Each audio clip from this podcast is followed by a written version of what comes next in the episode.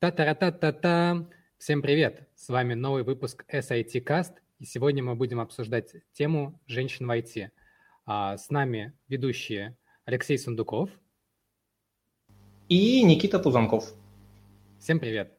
А, и давайте представлю вам наших гостей. Это Ольга Тихонова. Всем привет.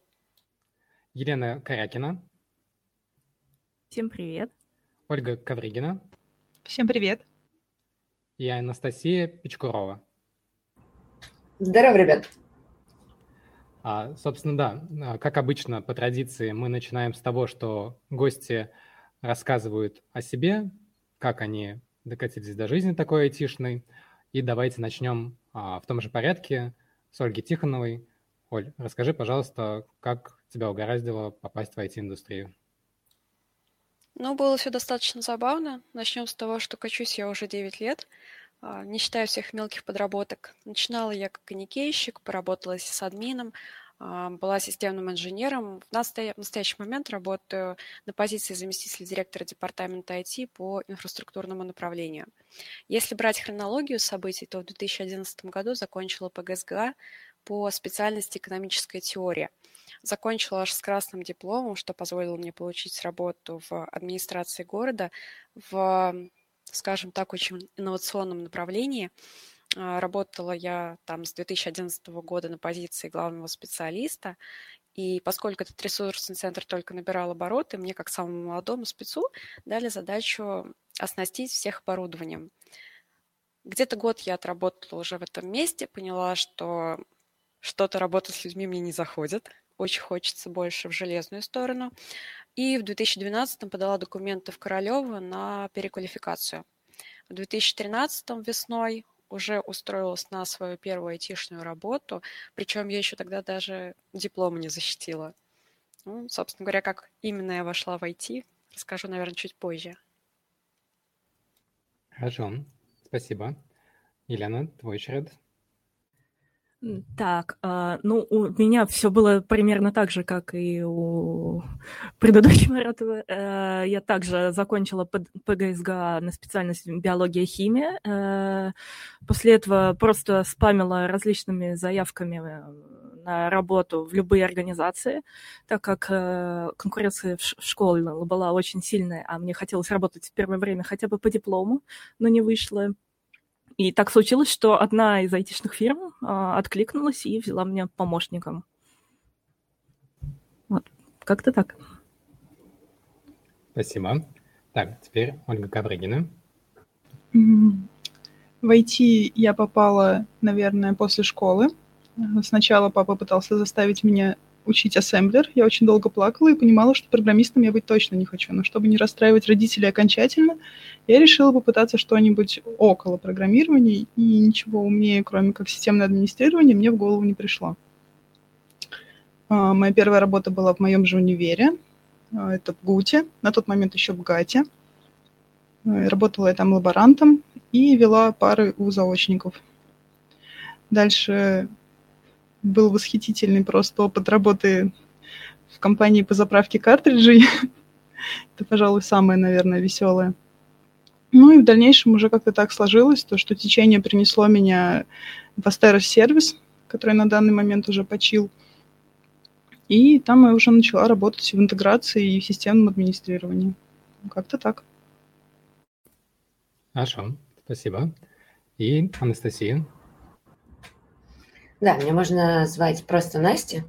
Эм, привет всем э, землякам из Сингапура. А, опыт работы в IT у меня 11 лет. Начинала я с администрирования сайтов, так же, как и многие здесь, как я слышу. После этого работала около трех лет в компании, которая сейчас знает как Право.ру, которые сделали систему автоматизации Э, дел управления в арбитражных судах, да и не только. После этого я работала в Санкт-Петербурге, приехала из Самары, в компании «Дневник.ру». Это национальная образовательная сеть. Порядка, если я не ошибаюсь, 30 тысяч школ на данный момент подключено к ресурсу. Это онлайн-дневник, онлайн, социальная сетка, не знаю, как это правильно назвать.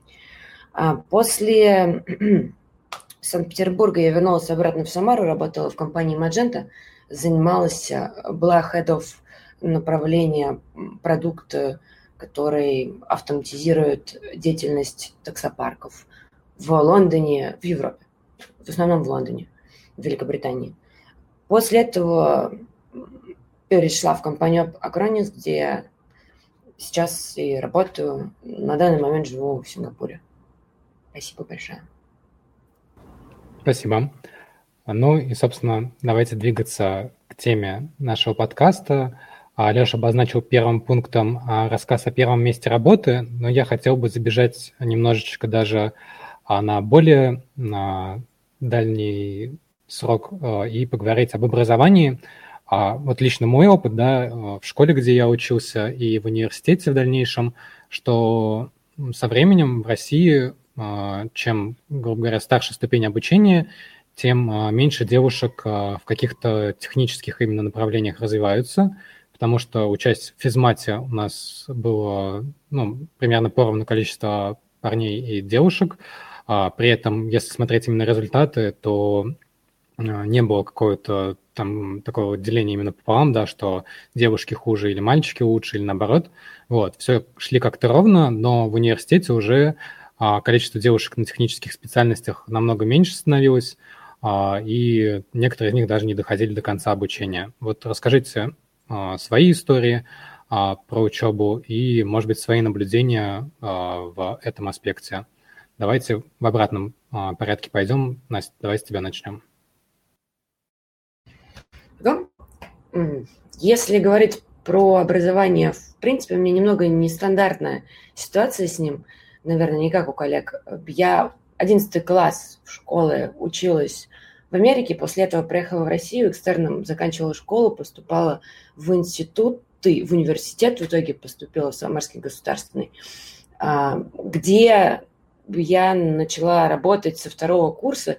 И, честно говоря, я не могу сказать, что я много посещала университет, несмотря на то, что я закончила его с красным дипломом. Так просто выходило, то что нужно было работать на одной работе, на второй. Вот. И, и как-то не хватало времени двигаться с той же скоростью, там, как другие ребята. Я училась на потоке, где было большее количество де- девушек, чем мальчиков, поэтому как бы у меня не, не будет какого-то ожидаемого ответа, который подтверждает твою точку зрения, у меня просто немного другая реальность была. Вот, сори, что не смогла помочь. Может быть, кто-то мне подскажет, я, наоборот, достаточно рад тому, что есть разные истории, и в целом, ну, как бы, точки зрения в этом выпуске нету, да, мы больше обсуждаем э, индивидуальные кейсы и показываем, что какой-то истины и нормы нет, да, всегда у всех все по-разному, э, и в целом, наверное, mm-hmm. просто, как бы напирать на то, что есть какой-то правильный путь, а есть неправильный, да, э, есть различные кейсы. Немного а, остановившись на этом моменте, можешь рассказать про опыт а, заграничного обучения и вот про разницу в нашем образовании и вот в американском? Угу. Вот, могу. Очень хороший вопрос. В Америке, на мой взгляд, обучение в школах, там, во-первых, там такой, такая система конструктор. У тебя у всех нет одинаковых уроков у всех свое расписание. Где-то там уроки пересекаются по группам, где-то не пересекаются. То есть она составляется индивидуально. У нас такого, как вы знаете, ну почти нету. Нужно просто набрать определенное количество предметов а, для того, чтобы закрыть 11 класс. Причем предметы, они могут быть, ты можешь больше упирать на физику, на математику, там, я не знаю, на историю, еще на что-то. А, я взяла э, математику в школе американскую, учась в 11 классе за 11 класс. Она называлась Pre-Calculus и calculus. Это, ну, получается, уже высшая математика, да, вышка, наверное, это будет у нас. А, а, примерно, примерно похоже на то, что мы частично изучали в 10 классе. Я еще немного удаленно занималась с учителями из эм, российских, из российской школы, естественно, из самарской школы. Вот. И могу сказать, что мне проще давалось, давалось там все техническое. Э, чего, наверное, э, я хотела бы отметить, что мне из а, американской школы очень помогло. Во-первых, там была уже умная школа, где я учился. Это, то есть система контроля управления доступом, а, платежи по, по карточкам за еду, в столов. То есть, конечно, не надо было носить. Это очень удобно, очень классно. Это, наверное, одна из причин, которая меня простимулировала когда-то дернуть, там, рискнуть карьерой и пойти в Санкт-Петербург, в компанию, там, с которой я много не общалась, и в которая сама меня позвала на работу. Вот. Что еще разного, я могу сказать, отличающегося от российских школ?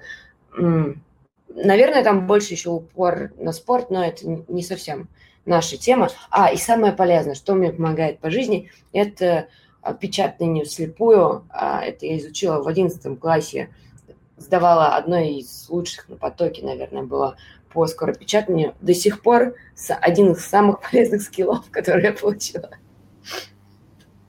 А сколько ты набиваешь слепую? Ой, слушай, я не, не считаю, не могу похвастать. Могу после, да, могу после эфира специально для себя замерить. Но то есть мне абсолютно не мешает э, печатать, говорить. Ну, это часть моей работы как продукт менеджера печатать с той скоростью, примерно с какой разговаривают. Спасибо. Ага. Леша, это тот вопрос, который ты хотел задать? А, нет, вопрос я хотел немножко задать другой. В одной из прошлых программ мы поднимали вопрос об образовании, в том числе у нас в высшем, в России. И, например, я отметил такой момент есть, который я наблюдаю. Это то, что в Америке, насколько я знаю, есть упор на то, что а класс, класс, скажем так, коллективно над чем-то работает, когда нужно договориться с коллегами, скажем так, да, то есть какая-то групповая коллективная работа. Вот у нас, когда мы, например, обсуждали, если ты помнишь, программу про образование, там с Равилем в том числе, а, вот мне кажется, у нас этого сильно не хватает, и, этого, и это мешает в будущем. Потому что у людей нет навыка договариваться с другими людьми и решать какую-то одну общую задачу. И, собственно, у меня вот такой вопрос к Насте есть. А наблюдала ли она вот именно этот аспект, то есть коллаборация, скажем так, в Америке, в школах, что это потом помогает. И то же самое вот в России, что люди там вышли условно из вуза и не могут между собой даже договориться. Ты знаешь, наверное, сильно зависит от э, школы и от вуза в том числе. Но еще разок, я не в, в университете в Америке учился, учился там в школе. Там, да, там есть э, работы, которые нужно делать определенной э, группой, большой достаточно, ну, зависит вообще от задачи, конечно. Э, но в медико-техническом лице, например, в котором, который я, собственно, и заканчивала, э, есть такая же тема, во всяком случае, была, когда я там училась. В 11 гимназии, где я училась до 9 класса, такой штуки не было. Мне кажется, это очень индивидуально зависит от э, школ, но ты прав, в базе своей э, в Америке как-то заставляют больше работать в команде, не заставляют, а стимулируют, да, интерес к этому. Как в плане спорта, там он очень классно развит на уровне школ. То есть это прям профессиональные, полупрофессиональные команды. Так и в плане образования в целом. Спасибо. А, так, Оля, расскажи теперь ты о своем образовании. Ну, у меня как раз яркий пример того, о чем ты говорил. А, после 11 класса я пошла в технарь при университете. В техникуме у нас было в потоке как раз примерно 50 на 50 мальчиков и девочек. Большая часть мальчиков повылетала. Остались э, ну, защите диплома у нас осталось где-то примерно 30% группы, и из нее была большая часть девочки. И уже после этого в университете мы опять поделились примерно поровну, потому что мы попали в группу с э, теми, кто только закончил школу, то есть не только те, кто уже закончил техникум, но вместе со школьниками. Просто мы должны были раньше закончить. И примерно через полтора года я поняла то, что программа не отличается ничем, мне стало неинтересно, и я как раз попала в тот самый поток людей, которые решили то, что до свидания университет, я как-нибудь сама. То есть у меня до сих пор образование, как я очень люблю говорить, чуть выше среднего. И, ну, в принципе, мне это никак ничем не помешало, потому что большая часть работодателей смотрели на сертификаты о дополнительном образовании за все мои шесть официальных мест работы. Диплом у меня спросили только один раз, я его так и не принесла, и как бы они забыли об этом вопросе. Супер история, на самом деле. Вот. Я думаю, что половина э, наших слушателей сразу напишет заявление об Академии, как минимум. На, на самом деле я никого не призываю ни в коем случае так делать, потому что э, с этим, скорее всего, возникнут проблемы именно при переходе в руководящие должности в других компаниях. То есть, как бы, если я остаюсь там, где я работаю сейчас, окей, они меня все здесь уже очень давно знают, и для них это не проблема. Но если, например, вы хотите работать в какой-нибудь, не дай бог, госслужбе, ребята, вам нужен диплом о высшем образовании. Хоть какой-нибудь вам нужен. Учитесь, пожалуйста. Это пригодится. Хорошо, спасибо. Так, теперь Елена. Елена, расскажи про свое образование. Ну, мне тоже на самом деле сложно судить о девочках э, в IT-сфере в плане образования, потому что я училась-то вообще на биологии и химии, где у нас была супер обратная ситуация. Это то, что на весь наш поток у нас было только шесть мальчиков, и половина из них э, была в нашей группе именно. Поэтому ну, это супер непопулярная, конечно, тематика для мальчиков, э, поэтому мы, наверное, и собрали весь свой женский коллектив. Но если судить по тем знаниям, которые я знаю от других э, девушек, э, моих знакомых, которые учились в технических университетах, то на самом деле такая ситуация есть. Э, они были чуть ли не единственными порой э, на своем курсе. Э, и тем не менее, они сталкивались, а, знаете, с таким жестким прессингом, когда им говорили, что а, извиняюсь, их место на кухне и прочее, и технические специальности это не для них. А, все стремились им помогать, считая, что они немножко, грубо говоря, тупенькие. А, так что я считаю, что да, такая проблема есть, и, скорее всего, девушки не доходят в более высшее образование в университетах именно из-за того, что на них оказывается вот этакое давление, как может быть со стороны родных, так и со стороны уже бывших однокурсников или еще что-нибудь в этом роде. Вот. У меня на этом пока все. Спасибо. Ну, скоро совсем как раз перейдем к вопросу о первой работе. Вот, а, Оль, расскажи, пожалуйста, о своей учебе и можешь, в принципе, сразу же начать рассказывать о, о поступлении на первую работу и были ли какие-то проблемы, связанные с тем, что ты являешься представителем а, не мужского пола, вот, а, или наоборот, в принципе, никто не обращал внимания на то, какого ты пола при первом поступлении на работу. Ну, что касается обучения, наверное, будет не очень уместно судить по основному образованию, именно про экономическую теорию. А, если смотреть именно на системное администрирование, то здесь была переквалификация, и туда шли люди, которые хотели какого-то конкретного результата. Во-первых, это был эксперимент а, для самого университета, несмотря на то, что он был аккредитованный, и там была полноценная защита дипломной работы, то есть все как положено, с корочкой на выпуске, а, но, тем не менее, это был эксперимент, который просуществовал, насколько я знаю, всего три года, и мы были как раз в первом потоке. Если мне не изменяет память, поток составлял всего 10 человек, ну, плюс-минус пару. То есть приходило изначально больше, но дошли не все. Вот изначально у нас было три девочки, но диплом защитили только две. Все остальные были мальчики, но какой-то дискриминации мы не испытывали, и вот то есть никто не аргументировал на нас внимание, что мы там что-то недопонимаем. Наоборот, у нас а, была очень хорошая успеваемость и в математике, и в каких-то таких технических аспектах. То есть не могу сказать, что какое-то притеснение было. А, из особенностей при защите диплома все очень удивлялись поставленной речи, потому что у меня первое образование все-таки гуманитарное, и у второй девушки, которая защищала, она до этого закончила техникум по специальности туризм, и, собственно, тоже гуманитарий, но тоже притеснений не испытывала. По поводу первой работы в 2013 году совершенно неожиданно мне мой знакомый прислал вакансию то есть э, он мне знал, знал, что я получаю переквалификацию. Э, эта вакансия была выкинута на крафты, такой небольшой форум, широко известный в узких кругах.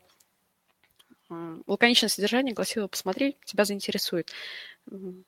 Я была заинтригована, прошла и поняла, почему в команду сисадминов искали коллегу, и несмотря на то, что я еще не защитила диплом, моих знаний уже было достаточно, чтобы попробовать к ним прийти.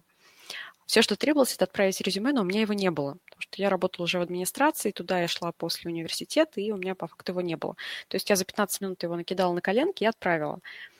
в тот момент я уже написала курс семинаров по первичной грамотности для населения, читала его в местных администрациях. И буквально в тот же день, там буквально через 6 часов, мне уже позвонили и сказали, вы можете прийти? Ну, как бы, окей, не вопрос. Но, знаешь, вот а, работая в таком отряде белых воротничков, сработал триггер, что надо хорошо выглядеть. Ну, я же типа девочка. Надела черное платье-футляр, новое белое шерстяное пальтишко. Пришла, значит, в эту организацию, снимаю верхнюю одежду, жду, пока меня встретят, и понимаю, что пальто подкинула мне такую свинку. То есть у меня все платье было в таком состоянии, как будто по мне основательно потопталась стая котов длинношортых во время линьки. И все, знаешь, у меня сразу первое мгновение такая паника, потом стоп, что я паникую? Я сюда пришла по знаниям, вот и буду ориентироваться на свои знания. За мной уже спустился мой будущий руководитель, его звали Николай. В общем, парни оказались чувством юмора, меня снабдили канцелярским скотчем, и пока я отвечала на технические вопросы, привела это платье, в общем, в порядок, мы над этим посмеялись, и вместо там 40 запланированных, запланированных минут, которые должны были, которые должны были продлиться это собеседование. В общем, я там просидела больше трех часов и вышла уже с предложением на работу. Последующем, когда работала вот конкретно в этой организации, был очень дружный коллектив, и я не испытывала никакой дискриминации. Наоборот, э, у меня специфика работы была такова, что я занималась э, сборкой, настройкой, наладкой, ремонтом оборудования. И когда ты сидишь там с отверткой сидишь, что-то крутишь, меняешь термопаст, и вот это все, парни иногда так, знаешь, собираются в полукружочек, стоят, ты голову поднимаешь, они над тобой нависли, так, кыш отсюда, давайте, давайте, ребят, пошли. Так что нет, не могу сказать, что первый мой опыт работы был каким-то негативным. Ажан, спасибо. История успеха вообще.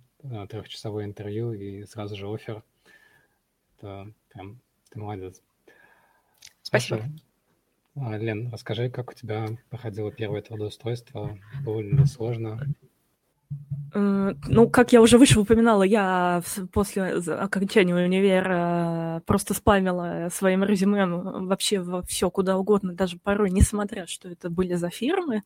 И так получилось, что это была одна из айтишных а, фирм наших в Самаре. И они меня просто пригласили на интервью поговорить.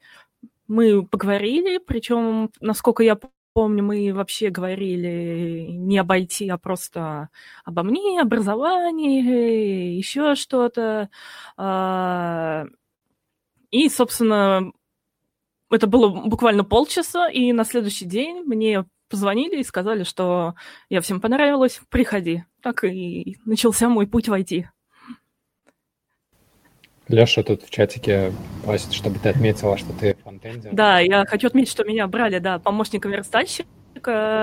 Я потихонечку в этой сфере продвинулась и, собственно, э, доросла до полноценного специалиста. А на данный момент, да, я работаю фронтом, фронтендером.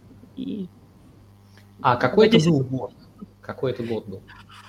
О, трудно вспомнить, но, по-моему, это был 2014 год. Это, насколько я помню, был конец июля, то есть э, буквально уже 6 лет, как я работаю э, в этой сфере. Чувствуешь ли себя уже опытным с таким? Матерым ну, сказать? Э, именно матерым фронтендером нет. Именно матерым верстальщиком, да, потому что я посвятила этому большую часть своей айтишной карьеры. А во фронтенде мне есть чему учиться, и есть куда расти, конечно же. Ноду собираешься юзать?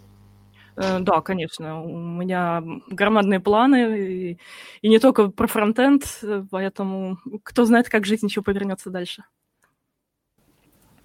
Так и до Rust а недалеко, как я люблю говорить. Хорошо, спасибо. А, Оля, расскажи теперь ты о своем начале карьеры. Пожалуй, первым рабочим местом можно считать именно Астерос, но туда я попала достаточно забавно.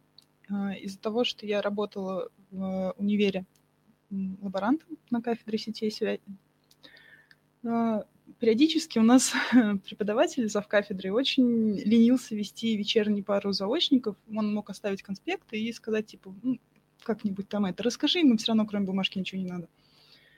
По понятным причинам фамилию его я не назову. Вот. И э, также у меня была вторая работа. Я в ночную смену работала в клубе в одном в Самаре, который лучше не называть, потому что достаточно стыдно. И вот прихожу, значит, на ночную смену, стою за баром, делаю свои барменские дела, понимаю, что я знаю человека, который подошел к бару, и это один из студентов-заочников, которые вот у нас э, в прошлом семестре были. Он меня узнал так, и говорит, то есть так и так, что ж ты тут делаешь? Нам как раз э, нужен на место работы человек, который умеет грамотно писать техническую документацию и нормальным языком, чтобы это можно было прочитать и понять. Давай я тебе хотя бы посоветую на собеседовании, придешь, ну, ну все лучше, чем, чем здесь. Я как бы посмеялась над этим, потому что опыта особого не было. Насколько я знала про эту компанию, туда нужно было обязательно уже законченную вышку. Но раз зовут, стоит сходить. В итоге я туда пришла, просидела, наверное, полтора часа в очереди на собеседовании. В очередной раз уверилась, то, что если тут такая очередь, то меня точно не возьмут. Но на удивление собеседование прошло достаточно успешно, и мне даже дали выбрать э, направление, на котором я буду работать я выбрала поддержку банковских продуктов, ну и, собственно, как-то так оно и началось. У меня был просто золотой начальник, восхитительный, до сих пор его очень обожаю. Помогал всем, чем мог.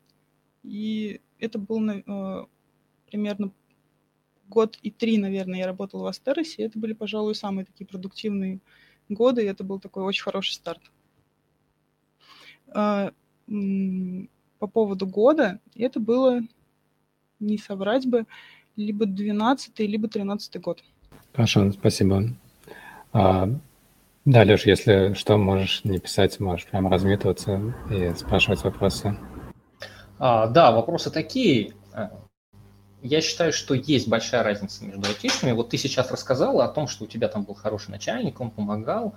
А я, как работавший не только в IT, мне кажется, есть отличия. Потому что я знаю, что ты сейчас э, где-то вот работаешь именно, по сути, не в айтишной сфере, скажем так, а в продуктовой компании. Для тех, кто не в курсе, поясню, что продуктовые компании, я вот лично называю, те, которые не зарабатывают на труде, скажем так, айтишников. То есть они не предоставляют там услуги администрирования или они не предоставляют разработчиков. Основной бизнес приносит им деньги не IT, IT это вспомогательная служба.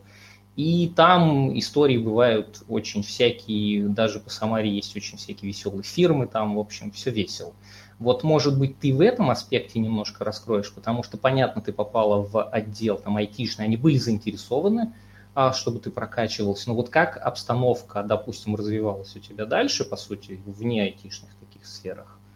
И чувствовали, чувствовала ли ты какую-то при этом разницу? в, в, потом уже на других местах? Спасибо за вопрос. Разница, конечно, колоссальная между айтишными конторами и конторами, которые, в которых IT-структура а, только для своей собственной поддержки. А, но тут, мне кажется, важно именно в правильную компанию попасть, потому что, ну, например, на наш штат, я не возьмусь сказать, сколько сотрудников мы обслуживаем. Мы обслуживаем инфраструктуру на 12 городов. У нас э, здесь э, в отделе порядка 40 человек, считая разработчиков, считая, не знаю, можно ли их назвать разработчиками, но считая отдел 1С. Интеграторы, скажем так. Интеграторы, да. Спасибо. Разница в том, что когда ты приходишь в айтишную компанию в самом начале, тебя ну, не то чтобы заставляют, но тебя обстоятельства вынуждают, если у тебя есть какая-то свобода действий, все равно выбрать одно определенное направление. Если компания продуктовая, то приходится плюс-минус знать, ну, приходить на общую должность, знать понемногу все, и уже дальше, когда ты где-то себя покажешь, развиваться в определенном направлении. Именно если э, как дела обстояли с приходом в продуктовую компанию, то это, наверное, будет уместнее рассказать в блоке смешных и не очень историй. Хорошо, тогда сейчас мы этот блок добавим и обязательно расскажем в нем такие истории. Спасибо. Настя, расскажи тогда про свой старт карьеры, ну вот, про свое, может быть, первое собеседование, если помнишь, как оно проходило. Да, конечно, с удовольствием. Старт карьеры. Я работала на, ну, как бы, работала на основную там, компанию, которая занимается тем, что она организовывает мероприятия для Microsoft, но неофициально это, естественно, было, я расскажу про официальную часть. И подрабатывала тем, что я делала сайты на Joomla, на, на Drupal. И так вышло то, что по одному из проектов пересеклась с человеком, который является CEO компании Право.ру. Тогда было 12 человек, маленький Право.ру, точнее он назывался Парксис тогда.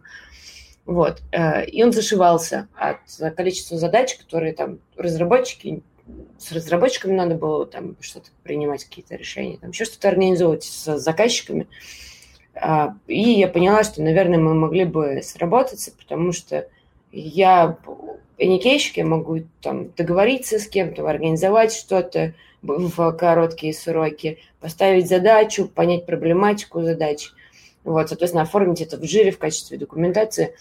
А, а на собеседование я пришла очень забавно, пришла через знакомых, узнала, что есть эта вакансия, пришла, мы поговорили 15 минут, пришел финансовый директор, спросил, сколько надо, после того, как я прошлась по каким-то проектам, которые я закрывала в там, предыдущие два года.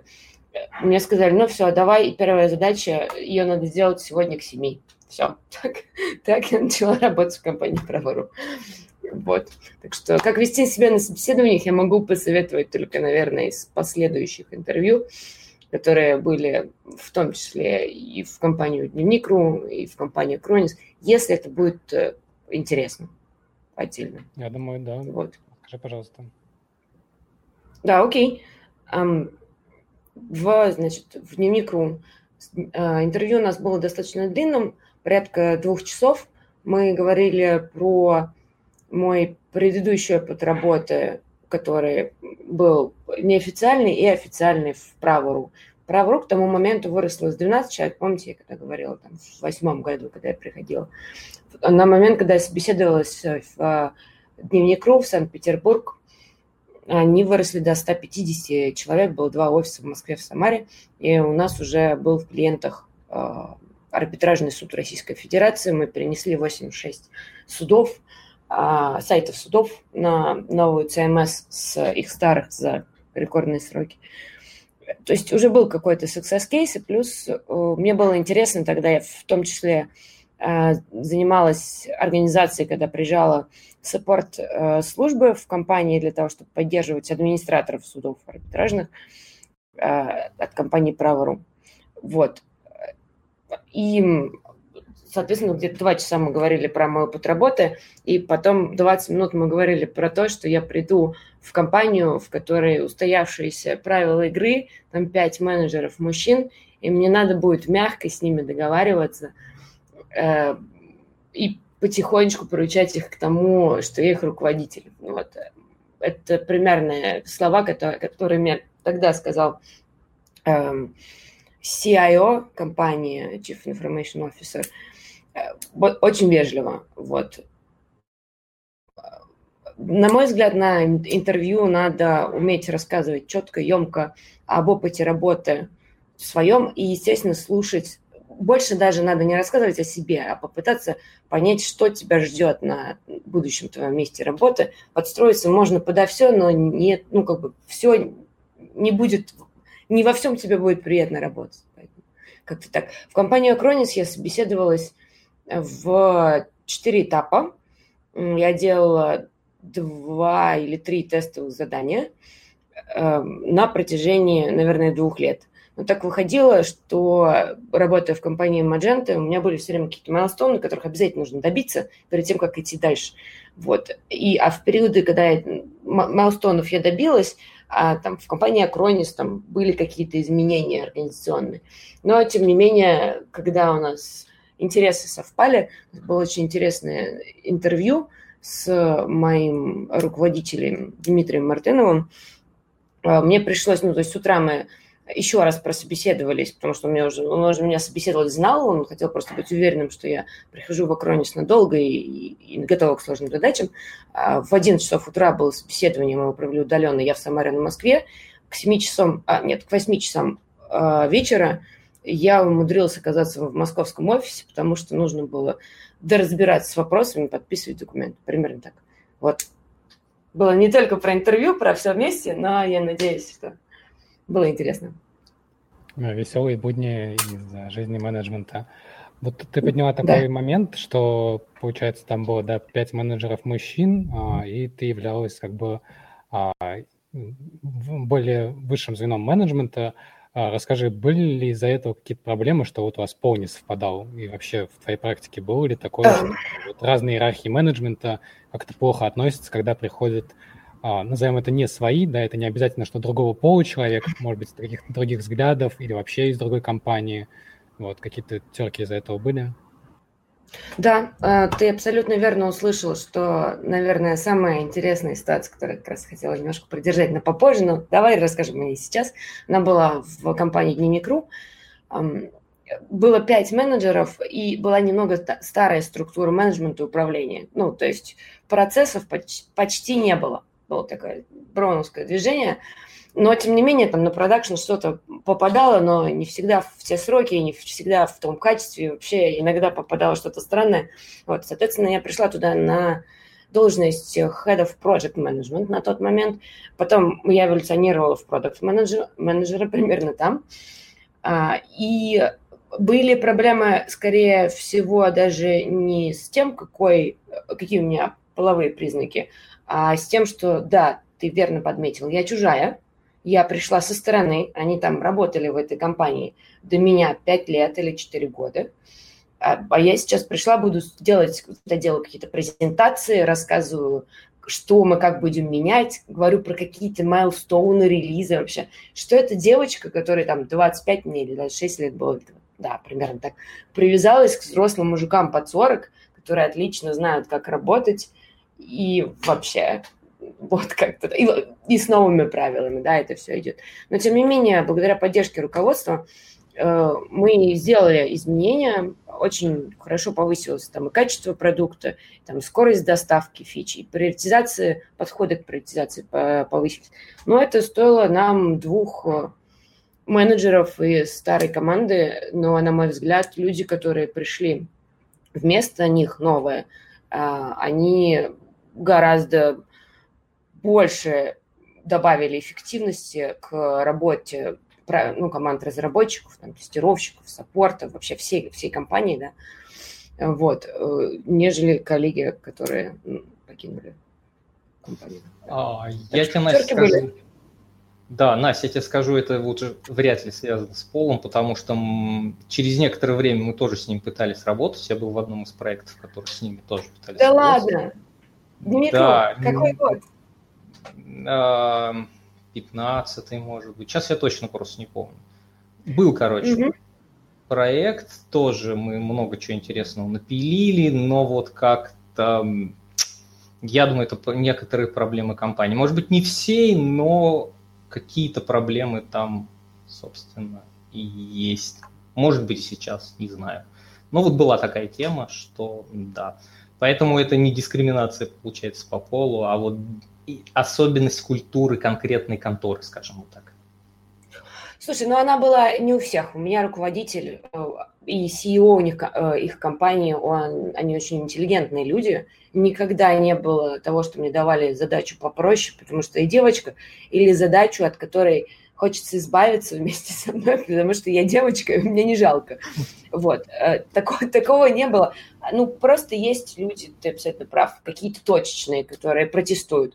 И самый легкий способ протестовать, ну что, баба в IT, что же она тут делает? Что же она знает вообще о разработке? Она код-то в глаза видела. Ну, у меня было такое, на самом деле, ярко выражено только один раз, но я считаю, что девушка в, этом, в этой ситуации должна показать свои яйца, стиснуть зубы и идти к результату, не обращать внимания на что там происходит, на какие-то куси, которые идут со стороны. Вот как так. Я, мне кажется, очень много занимаю времени эфира. Я бы хотела услышать на эту тему мнение девочек.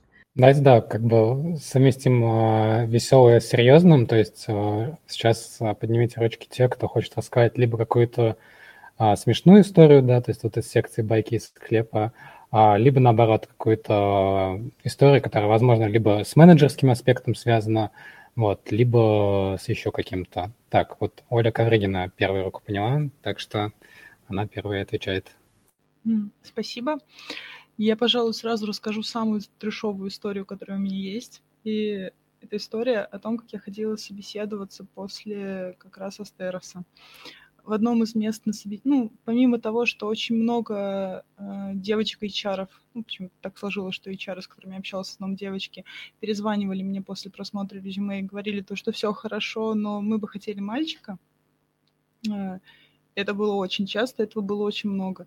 Но самое восхитительное было, когда я пришла на собеседование, все было хорошо ровно до того момента, пока ко мне не подошел мой, э, как бы это правильно назвать, как это по-русски будет? Буду, если бы я устро... если бы я устроилась, то это был бы мой руководитель. Будущий и... работодатель. Да, будущий работодатель. И он протягивает мне тест на беременность. Я такая, что, простите? Я такая, ну иди, сходи, сделай. Такая, я не поняла, зачем? Ну, нам нужно быть точно уверенной, что ты не беременная. Окей. Тест я, конечно, сделала, но работать туда не пошла. Вау, Вообще слушай. Это дело, знаешь, потому что да, это, это нарушение причем... законодательства Российской Федерации. Это прям совсем-совсем ну, Я же говорю, начну с самой трешовой истории, которая у меня была. Я понимаю, что это подсудное дело, да, так делать нельзя. Даже если бы это было не подсудно, так делать нельзя, но тем не менее, ну, не хочется разбираться, как идти с этим всем, особенно когда ты сам не уверен, что ты можешь найти работу, что вообще чего-то стоишь. Тут тебя позвали, и вот тут такое, как бы. Так, а, Оля Тихонова, у тебя такая же трэшовая история или менее? А, нет, я просто немножко в шоке и сразу проецирую, как бы поступила я. Просто очень много просто, но мне кажется, я по духу ближе к Анастасии. То есть, если бы я попала в эту ситуацию, то мягко скажем так, тестово они не получили. А, у меня не все так радужно. Извини, пожалуйста. Да. Тогда, а, если, ну, то есть, если мы с тобой одной крови, да, у нас есть какие-то похожие ДНК, то этот тест бы он получил у себя в заднице, скорее всего, даже на интервью, если что. Я ну, полностью поддерживаю. не материться, поэтому я старалась быть максимально эмпатичной. Да, мы одной крови. А, то есть когда пришла в IT, а, ну, уже тогда была вот эта вот история, то, что ты попадаешь в мужской коллектив и становишься принцессой. Ребят, если вы так думаете, то, пожалуйста, запомните, это работает не для всех и не везде. И есть действительно два вектора развития. Ты можешь быть принцессой, если твоя окружающая среда тебе это будет позволять. Если твоя работа не будет связана с тяжелой физикой, если там э, штат будет достаточно большим, то есть из-за большой совокупности факторов. Но в реалиях, например, в нашем городе, в Самаре, они абсолютно другие. Ты либо принимаешь правила мужской игры и играешь по этим правилам, либо нет. И вот, да, вход э, войти в IT у меня оказался очень легким, но дальше я встречала разные ситуации. Я не могу сказать, что они были настолько частыми, как у других девушек, но тем не менее прошу прощения, а, когда проходило собеседование, все шло там очень здорово, да, мне говорили, что очень классные знания, вы нам подходите прям супер, но, сорян, мы вас не возьмем. Как бы собеседование всегда длится не менее часа, и у меня возникает закономерный вопрос, э, простите, а что пошло не так? хочется какой-то фидбэк. Я говорю, ну, вы понимаете, у нас штат маленький, а есть потребность перемещать тяжелое оборудование от меня следует вопрос, а вы об этом знали заранее? Да, знали, нам было просто интересно пособеседовать барышню. Окей, хорошо, но спасибо, что а, здесь ответили прям в лицо. Обид никаких не осталось, потому что собеседование это всегда а, держит тебя в первую очередь в тонусе. А, у меня опыт работы был такой, что мне доводилось поработать и с мизогинистом. То есть это было, вот знаете, просто конкретный человек немножечко сексист такой немножечко, и при этом ему абсолютно не важно, в какой сфере работает девушка. А, был опыт и харасмента, то есть там на корпоративе под градусом в определенных ситуациях, и тебе в любом случае приходится, приходится в этих ситуациях как-то лавировать. И где-то ты проявляешь жесткость, где-то отстаиваешь свое мнение. То есть все очень по-разному происходит. Я вот, кстати, сейчас вспомнил ситуацию, может быть, оз- оз- означу обратную ситуацию. А, в одном из проектов, в году так в 2014-2015, а, набирали команду для проекта с нуля. Много людей проходило, в том числе там были и девушки. А, в этом смысле а у нас нанимающее руководство было вполне адекватное, все там хорошо, главное, что ты умеешь, потому что нужно было новый проект стартовать. И вот у нас там были несколько персонажей, девушек, которые, скажем так, пытались активно использовать свою половую принадлежность. Была такая прям история. То есть на тот момент IT стало начинать э, популярным, а, хлынули люди, ну, их больше стало обеих полов, и некоторые пытались э, вот именно так, что вот да, я вот такая девочка-принцесса. Я не знаю, сталкивались вы сами с этим из тех, кто нанимал других людей? Да, Оль, конечно, можешь закончить мысль и потом уже ответить на Лешин вопрос. Спасибо большое. А, здесь вот как раз в контексте этой темы, поскольку сейчас занимаю позицию менеджера, не было такого, чтобы у меня возникли ситуации, когда мои подчиненные были бы мной там недовольны. Наоборот, стараюсь мониторить, узнавать, комфортно ли, есть ли какие-то предложения, то есть всегда вести диалог. Э, но встречалась с ситуацией, когда там смежные отделы э, пытаются как-то задеть, подколоть, показать некомпетентность. И вот именно в этот момент, мне кажется, прокачиваются софт-скиллы, потому что меня этому не учили, да, грубо говоря, берешь какую-то специализированную литературу, смотришь, как взаимодействовать с людьми, как реагировать на то или иное, где-то просто там набиваешь себе шишки, но в любом случае это очень клевый маркер, когда ты понимаешь, какую сферу тебе нужно подкачать. И что касается вот барышень, которые приходят в IT, когда уже ты собеседуешь людей, а, проявляю ли я какую-либо дискриминацию. Разумеется, мне не хочется эту дискриминацию проявлять, но тем не менее я бывает вижу хрупкую барышню и понимаю, что вот она точно системный пук не поднимет, и она не хочет этого делать, но э, надо же как-то объяснить человеку, что вот специфика работы есть. Ты это говоришь прямо, и зачастую люди это бывает правильно воспринимают, бывает не очень правильно. То есть может сложиться какое-то впечатление у второй стороны, что ее просто не хотят брать. Вот это была моя мысль. Спасибо. Спасибо. Так, Ольга, Регина, расскажи. По поводу того, что говорил Алексей, э, в последнее время очень часто происходит так, что собеседую людей, которые новых, которые приходят на должность системного администратора к нам, и, ну, больше, в большинстве своем, естественно, это молодые люди, но очень редко, но попадаются девушки. И примерно, наверное, из последних ситуаций было несколько человек, которые приходили и прям вот такие прикрывали дверь э, в, в приговорную комнату и такие, ну что, мужа-то здесь реально найти. И вот, ну, на самом деле таких девушек тоже, ну, достаточно много у нас в сфере, и, к сожалению, зачастую вот, ну, в глаза бросается то, что тебе неприятно. И поэтому из-за этого может складываться такое неприятное впечатление, неприятное отношение ко всем женщинам в сфере. То есть это к сожалению, это не редкость. То есть э, такие неприятные стороны э, сексизма проявляют и женщины, и мужчины. То есть говорить, что только мальчики недовольны нами, это не очень правильно. Ну, на самом деле, да, я считаю, что основная эта проблема не находится в том, что есть там один другой пол, или там одна или другая, или третья, или четвертая религиозная принадлежность. Зачастую люди э, пытаются либо, как это назвать, а, смахлевать, да, а, не выдают а, свои истинные мотивы, да, и приходят на собеседование там не потому, что они квалифицированный человек, который хочет получать оплату своей квалифицированной работы, да, а человек не имеет каких-то скиллов, пытается взять какое-то там свое, я не знаю, там свою сексуальность, как, ну, как какие-то люди берут, да, кто-то там может связями какими-то пытаться добить себе место, вот, и как-то, ну, нечестным путем выбивает себе место. А, и дискриминация начинается как раз-таки из-за того, что, да, люди начинают навешивать ярлыки, да, был какой-нибудь там у них а, плохой опыт, да, например, с, там, с коллегой из Индии, и теперь он ну, там всех э, называет индусами, да, и считает, что они там обезьяны с палками.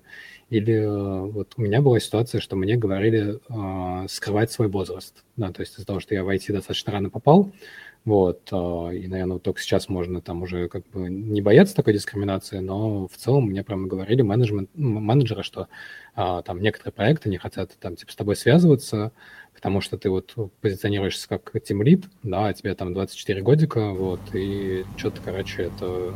Ну, и выглядишь как пацан, да?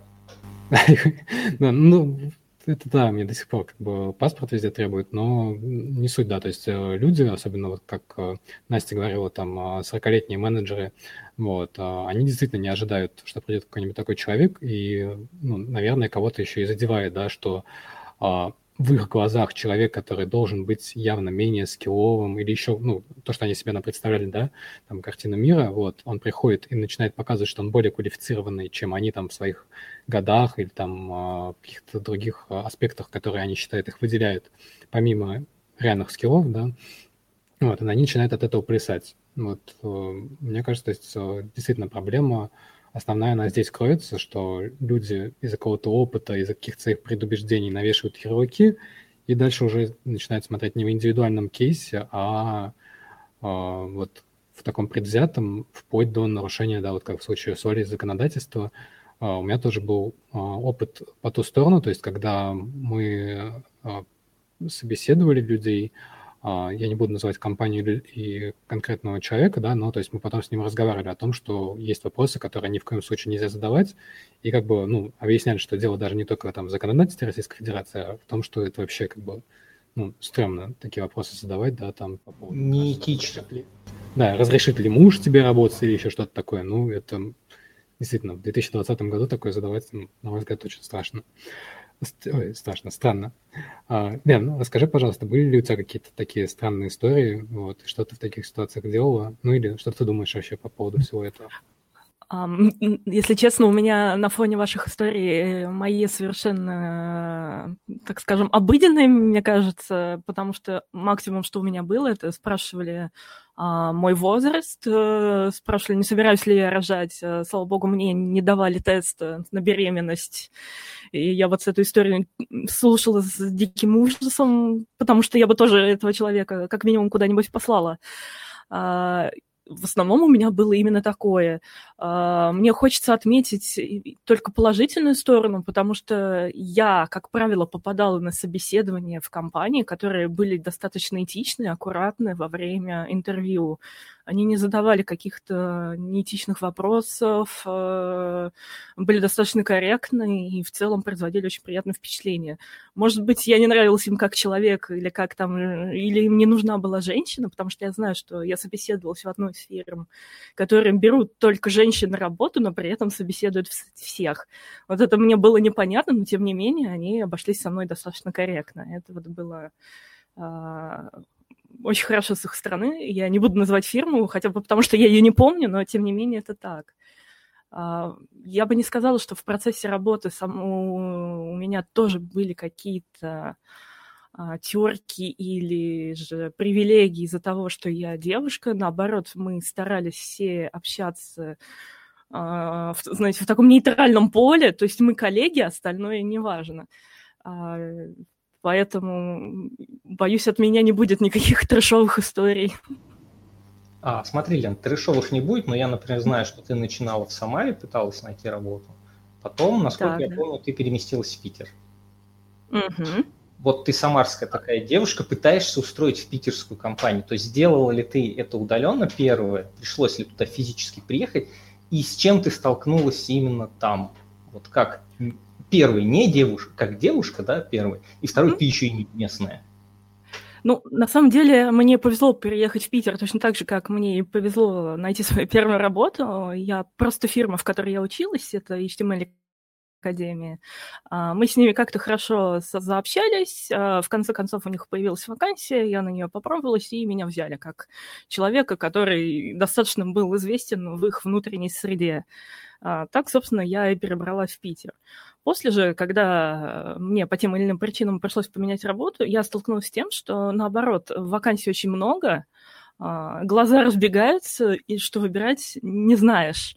Потому что по сравнению с Самарой, где у тебя буквально одна-две фирмы, и ты не, не знаешь, из чего выбрать, потому что везде одни и те же лица, грубо говоря, это оказалось немножечко шоком.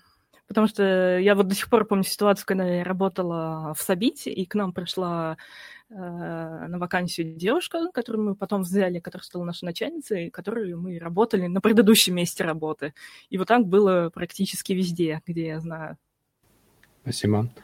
А, я хотел бы такой момент затронуть. А, вот а, ты когда говорила про вопросы на собеседовании, что тебе тест на беременность не давали, но как бы спрашивали, не планируешь ли ты а, рожать детей. Вот. Для тех, кто нас слушает, особенно для юных слушателей, рекомендую ознакомиться действительно с законодательством Российской Федерации и понять свои права на таких собеседованиях, да, и что подобные вопросы, опять же, являются подсудным делом, вот. И зачастую, когда вы приходите на собеседование, это всегда стресс, а даже если собеседование проходит ну, с точки зрения там, рекрутмента идеально, а, что вам там и чай предложили, и все комфортно, и вопросы задают адекватные, а вы все равно волнуетесь, да, когда вы оказываетесь а, там на один на один с каким-нибудь человеком, который является, так скажем, нехорошим человеком, начинает задавать какие-то неправильные вопросы, давить на вас, а зачастую кажется, что вот вы один, да, и никакой поддержки у вас нету. В Самаре есть замечательная самарская IT-комьюнити, от лица которого мы записываем этот подкаст,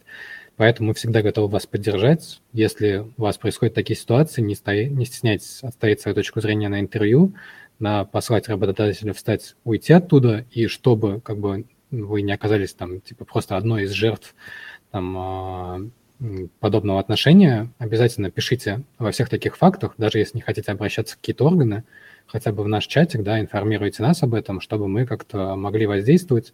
Опять же, у нас достаточно много связей с различными рекрутерами, с различными директорами различных компаний, вот, и мы могли бы без проблем, даже там, без какой-то огласки на условиях анонимности все-таки разбирать эти кейсы и делать вот хотя бы нашу локальную такую, да, кухню айтишную, а, почище от всего этого. И для тех, кто оказывается, ну, как бы не сам, а у кого друзья попадают в такую ситуацию, да, наверное, такой небольшой психологический совет, никогда не стоит обвинять человека в том, что вот он виноват, что на него такое давление оказали, или что он сам напросился, да.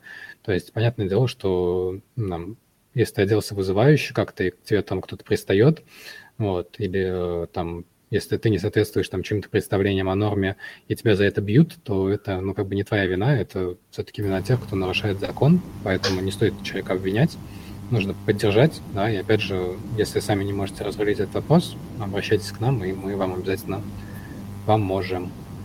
А, Никит, я, кстати, хочу призвать всех наших слушателей делать так, вне зависимости от пола, потому что я, например, знаю, что по Самаре бывают ситуации, когда человека обманывают.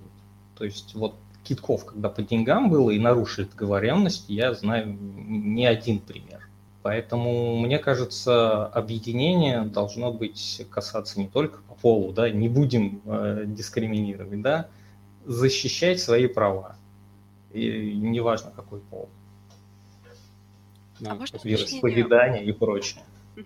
По поводу э, нарушения оплаты труда. То есть ты имеешь в виду, что на собеседование предложили одну сумму, а по выходу получаешь другую.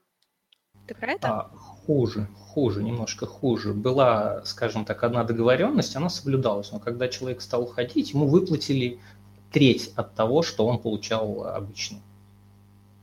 Ну вот он увольнялся, ему вот, ой, вот мы тебе столько денег отдаем. Все. Поняла, спасибо Гуляй за комментарий. Лен, да, у тебя вопрос? Ну, не то что вопрос, я бы хотела просто добавить, что если вы все-таки стерпите и вас возьмут э, после собеседования и вопрос о том, что не планируете ли вы беременность, то я могу вам точно сказать, что хорошо вам там не будет точно. Если работодатель позволяет такие вопросы на собеседовании, то он, скорее всего, в процессе работы сожрет вас заживо, грубо говоря. Да, Оль. Здесь просто хочу поддержать только что сказанное в том плане, что всегда ориентируйтесь на того человека, с кем вы говорите, особенно если это ваш будущий непосредственный руководитель. Потому что вам с этим человеком работать, а, вам по факту выходить в поле. Бывают всякие нештатные ситуации. Я сейчас говорю, вот, например, именно в своем контексте, в системном администрировании. Мы работаем слаженной командой, и я должна быть стопроцентно уверена, что я могу положиться на своих коллег, точно так же, как они должны быть уверены в том, что могут положиться на меня. Если вы уже на этапе собеседования получаете вопросы такого типа, поверьте, дальше вас ждет гораздо хуже.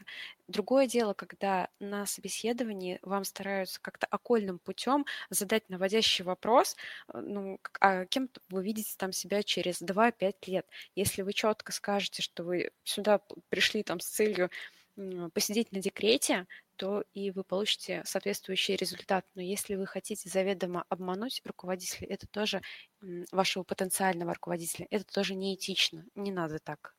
Да, да, сори, забыла разметиться.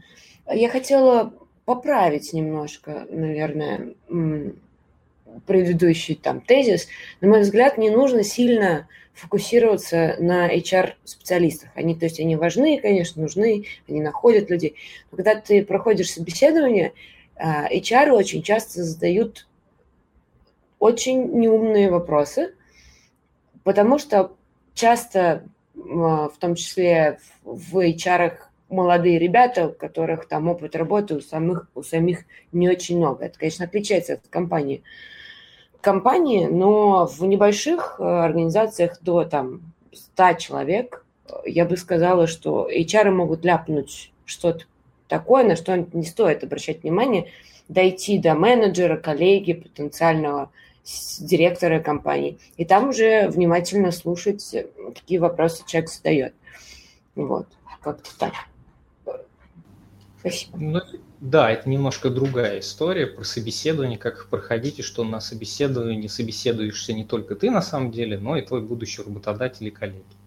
Это понятно, выпуски тоже такие у нас есть. И, и может быть, стоит еще сделать, не знаю. Возможно. Каждый второй выпуск у нас будет просто про интервью и собеседование и образование. С Гольгой их там три уже было, да?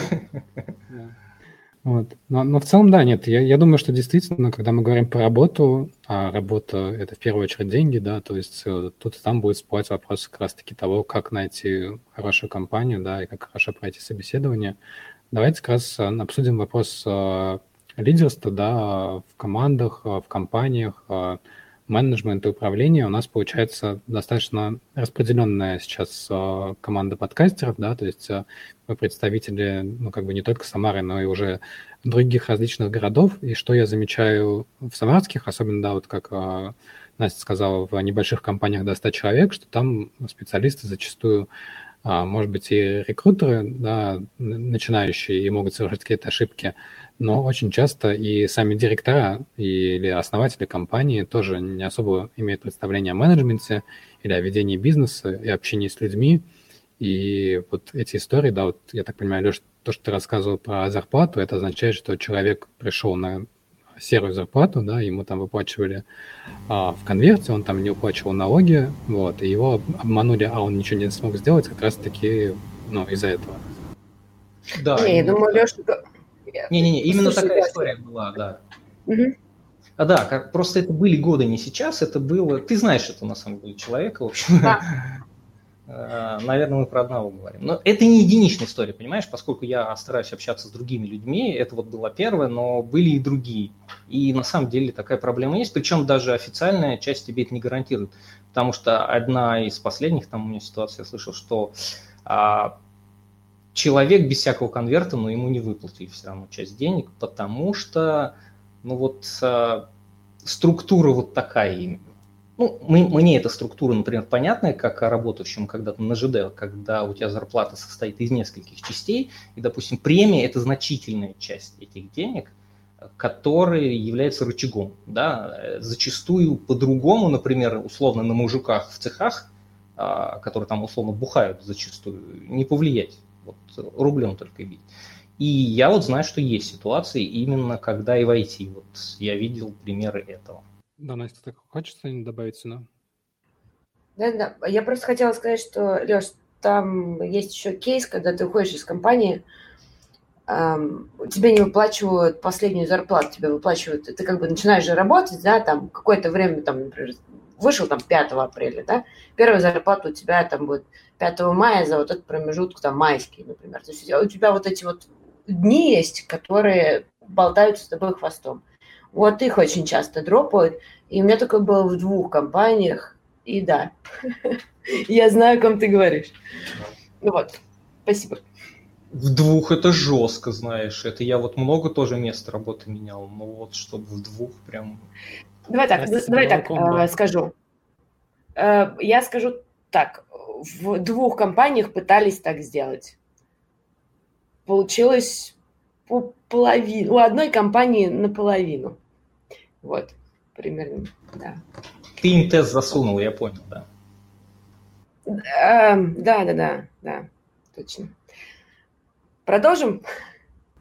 Да, давайте, собственно, вот как раз э, вопрос, который я поднял, обсудим. Еще раз э, напомню а, про управление, да, и про разницу управления а, в Самаре и в других городах. И, собственно, что вы думаете по поводу женщин на а, лидирующих позициях? Вот. Меняется ли как-то ситуация, зависит ли она от локации и ну, ваш личный опыт? Кто хочет начать? Оля, давай. Ну, спасибо. Во-первых, я не думаю, что ситуация так сильно зависит именно от конкретного города, потому что э, в Самаре у меня было гораздо больше грамотных руководителей и больше грамотного менеджмента, чем, например, сейчас в Москве я видела. Возможно, это связано с тем, что здесь, в принципе, компаний больше, и они гораздо более разно, э, разношерстные. Но именно вот таких руководителей, которые не очень хорошо понимают, чем занимаются их сотрудники и зачем вообще они этим занимаются, здесь намного больше. Э, а, по поводу половой принадлежности в руководстве, на самом деле стили управления действительно очень сильно различаются. Если даже брать а, собеседование сотрудников новых, то, ну, по моему опыту, э, руководитель мужчина гораздо чаще требует э, каких-то специфич... ну, подтверждение специфичных знаний, необходимых в работе. Руководитель женщина гораздо чаще требовала у меня именно какой-то личной заинтересованности, что ли, в рабочем месте. И вот эта вот разница давления на техническую личную часть, она, ну, ну, мне кажется, сильно зависит от пола. Спасибо. Остальные участники или участницы? Да, Оль? Ну, видимо, пойдем не совсем по списку.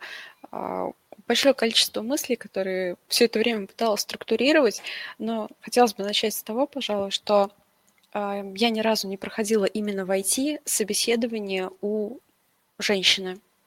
То есть э, на все позиции, куда я гипотетически претендовала, везде э, лидами были мужчины. И так складывалось, что ну, наверное, в 95% это были очень клевые специалисты. Вот технари, там, ну, если не от Бога, то очень высокого качества. И не было какого-то такого я не знаю, подводных камней, что ли, в вопросах, то есть всегда равноценно спрашивали как бэкграунд, а, так и старались помониторить на софт-скиллы, то есть подойдешь а, к команде ты или не подойдешь, подойдет ли к тебе команда или нет. Другой вопрос, что мне кажется, очень многое зависит от конкретного человека. То есть у меня был опыт э, работы с специалистом, который имеет потрясающий бэкграунд в техническом плане, может поднять, починить просто практически любую железяку, но вот менеджмент это было не его. Но это не значит, что человек бездарен. Если он видит цель, он ставит ее и ее добивается. Соответственно, он стал изучать литературу, пробовал разные методики, тот же agile, да. Вот, э, он очень старается, и какие-то там поползновения, улучшения определенно есть. И мне кажется, это вот во всем, неважно, мужчина ты или женщина, ты либо занимаешься тем делом, которое ты на себя взял, либо нет. Спасибо, но я на самом деле, да, в целом согласен, и действительно, ну, наверное, не стоит ставить вопрос ребром, да, что вот э, если там мужчин больше это плохо, а женщин меньше это хорошо. Скорее тут больше о возможностях индивидуального выбора. Да, то есть если мы даем эти возможности, если мы как-то а, культурно не противодействуем, а наоборот а, поощряем а, индивидуальное принятие решений, да, в зависимости от а, конкретного человека, а не от а, того, что как бы принято было там когда-то до этого. Вот. Наверное, тогда у нас больше diversity для сообщества, да, для ну, в целом человеческого развития это полезнее, поскольку мы не ограничиваем людей, да, и они как бы, начинают какую-то пользу приносить э, всем окружающим. Вот, что вы об этом думаете? Или стоит как-то все-таки насаждать какие-то там убеждения, какие-то, не знаю, баланс какой-то искусственный создавать? А можешь, пожалуйста, прокомментировать э, вопрос, ну, чуть уточнить его? Ну да, то есть а, сейчас очень много как раз-таки а, споров из-за того, что а, там кто-то говорит, что вот у нас должно быть обязательно соотношение, например, 50 на 50, да, и а, искусственно как бы создается это соотношение. Кто-то, наоборот, говорит о том, что нет, не нужно как бы искусственно сейчас заставлять кого-то идти куда-то, куда он не хочет, да, нужно просто как бы, создавать условия и смотреть, как это эволюционно пойдет. Вот. И, собственно, интересна ваша точка зрения, да, а, каждой участницы. Вот давайте с Настей начнем тогда. Да, я поняла изначально, о чем ты спрашиваешь. Мое мнение, э, сейчас стали больше говорить о равенстве в мире вообще, принципе, да, в, в сфере IT и, и вне IT тоже, э, и о женщинах, и о, как бы есть такая шутка, в каждой правильной мировой э, компании, компания, ориентированная на мировое лидерство, должны быть там 30% девушек, 10% черных и 10% геев. Да, поэтому Apple у нас лидер на рынке. Но как бы, что я хотела сказать? Очень сильно последний, наверное, год ездит на хайпе. На этом хайпе от, вот, женщины в IT, у нас в компании столько-то процентов, и начинается какая-то неправильная обратная тенденция. Я считаю, что люди, людей нужно оценивать не по гендерному или по половым признакам, да, гендер это все-таки то, что у тебя в голове в большей степени, а должны оценивать по опыту, в первую очередь по твоему опыту, по твоим мозгам и по твоему желанию упереться рогами вперед, работать и мозгами по 16 часов в сутки, если надо. И это определяет специалиста в моих глазах. Ну, там, если, естественно, 16 часов оплачиваемые. я, я не говорю, что работать бесплатно все это время. Вот. Эм, поэтому, мое мнение, тренд правильный, он периодами на high-level е, знаешь, как закрывает какие-то действительно проблемы, которые есть.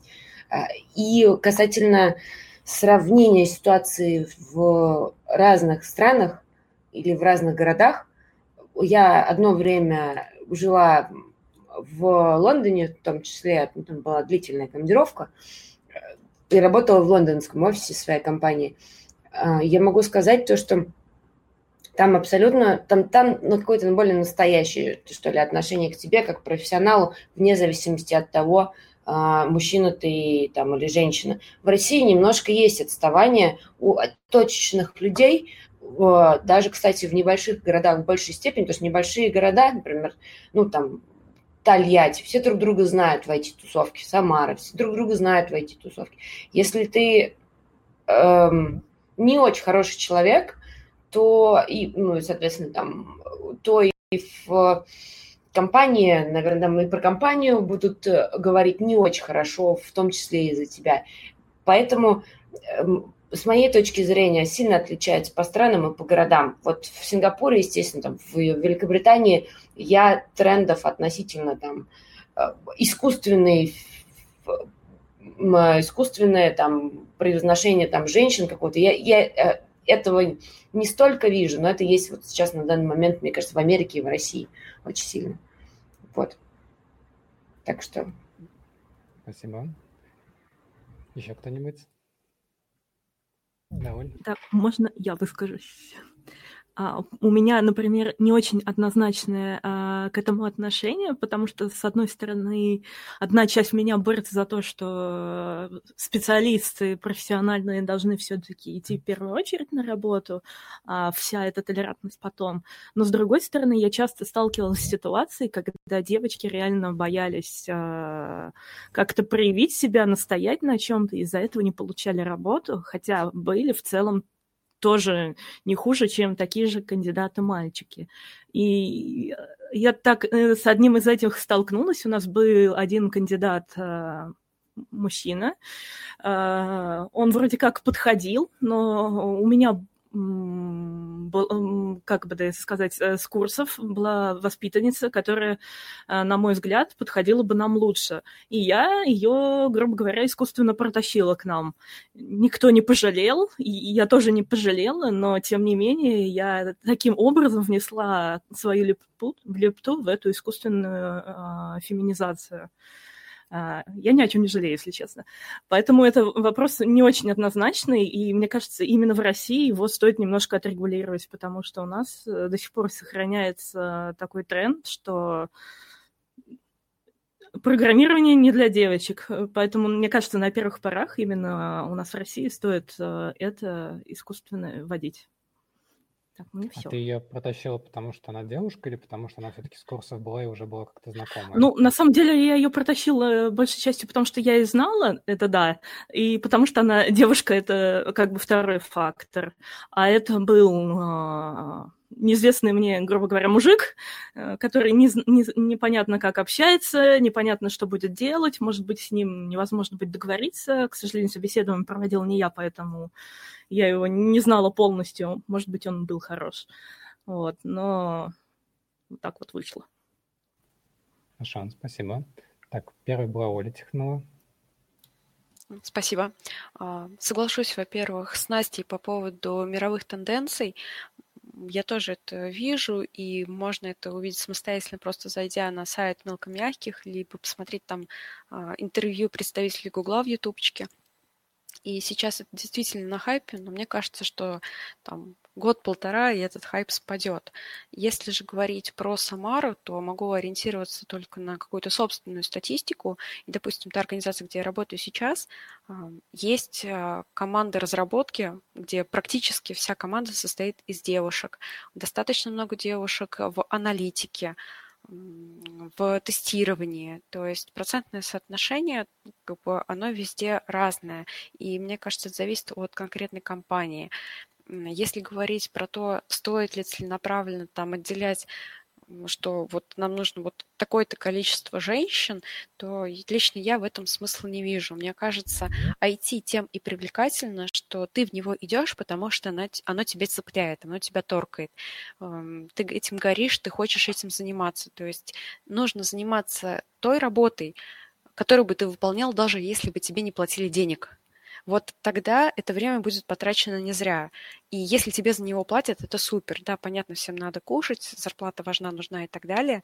Но чем больше а, будет людей, которые горят идеей, которые учат материал и развивают, в принципе, отрасль, прошу прощения, тем более качественным будет наше сообщество, и тем более интересные задачи мы сможем реализовать. И здесь совершенно не важно, а, кто ты, в голове или физически а, гораздо важнее какой-то специалист. Лена сейчас затронула очень важную вещь, на мой взгляд. Тут дело даже не в поле, она затронула некую местечковость, так называемую, то есть когда, вот, например, она протащила к себе на работу человека, которого знала, э, и отдала ему предпочтение. И это очень важный момент на самом деле, потому что так или иначе, особенно в городах примерно как Самара, так, э, как тоже уже упоминалось, по-моему, Никитой, все всех знают. И поэтому очень важный момент на самом деле не, не бояться идти в тусовку. Я знаю достаточно много девушек, которые хорошие специалисты в разных сферах в IT, но они идут на работу с мыслью о том, что вот, ну, я иду на собеседование, и это рабочие отношения, это не так страшно. То есть я смогу там все урегулировать, но при этом они не хотят общаться и не идут в тусовку, потому что, ну, это же не рабочее, там же просто неформальное общение, а, и там у пацанов свои дела что я туда буду лезть. Вот это в крайне неправильно. Из-за этого могут возникнуть случаи тоже, опять-таки, что вероятнее возьмут на работу молодого человека, который будет кому-то, кем-то когда-то знакомый, и про него будут знать, что он норм, а, но не тебя, потому что про тебя никто ничего не знает. Спасибо. Спасибо. На самом деле, вот хотел как раз этот момент обсудить, что зачастую культурный аспект какой-то, он может а, мешать и если поправить именно его, то даст свои плоды без каких-то вот э, там, заранее заданных вот этих процентных соотношений того, что нам нужно там нанять сколько-то людей, определенные там а, половой принадлежность, сексуальная ориентация и так далее. А, и вот а, есть замечательная статья по поводу университета Карнеги, где они сделали такой эксперимент. И в чем он заключался? Я потом ссылочку, наверное, приложу к выпуску. Но суть в том, что было превалирование мужчин над девушками среди выпускников причем даже не столько при поступлении, сколько реально при выпуске. И попробовали сделать немного по-другому, вместо того, чтобы задавать какие-то квоты или еще что-то подобное, они просто сделали специальные программы, а, которые были о том, что девушки могли общаться там с девушками-преподавателями, даже если они у них не преподают, просто вот как-то обсуждать э, моменты, которые их объединяют, да, и чтобы там старшее поколение делилось с младшим. А, там был специальный стол а, в кафетерии, и на обеде, собственно, студентки могли подсаживаться к преподавательницам и с ним какие-то моменты обсуждать. Время от времени они собирали какие-то семинары для этого, то есть сильно особо не заморачивались, просто давали возможность как раз-таки вот пообщаться, понетворкать, и это действительно помогло. Чисто статистически ситуация а, не прям выровнялась, но стала более адекватной, да, то есть а, отпадание девушек э, из университета стало значительно меньше, вот, среди выпускниц а, там у них 40 с чем-то процентов набралось. Вот как вы думаете, не хватает ли как раз отсутствия, например, там девушек-менторов в учебных центрах или каких-то ярких представительниц а просто локального сообщества, да, вот как у нас в Самарайте комьюнити-чате очень редко, когда пишут девушки, да, и тут непонятно, они это не пишут, потому что им действительно это неинтересно или потому что они не видят как бы вот своих а, каких-то примеров, да, вот что это такая же девушка, как и я, и она не стесняется здесь писать, то почему бы и мне здесь не написать? Вот. А, то есть что вы об этом думаете? Могу я начать, раз пока никогда нет Давай. желающих. А, я считаю, что такая персона очень нужна, потому что когда ты видишь какого-то человека, который первым, так сказать, э, взял огонь на себя среди девушек и протащил а, себя через все эти дебри и медные трубы, то тебе становится легче, у тебя есть ориентир, что о, вот если она смогла, то и я смогу. А, я, к сожалению, не помню, кто был ориентиром в свое время для меня, а, но я помню, что этот человек реально, это была девушка, э, реально придавал мне сил идти дальше, несмотря на все сложности. Поэтому я считаю, что такой человек очень нужен, это очень сильно поможет.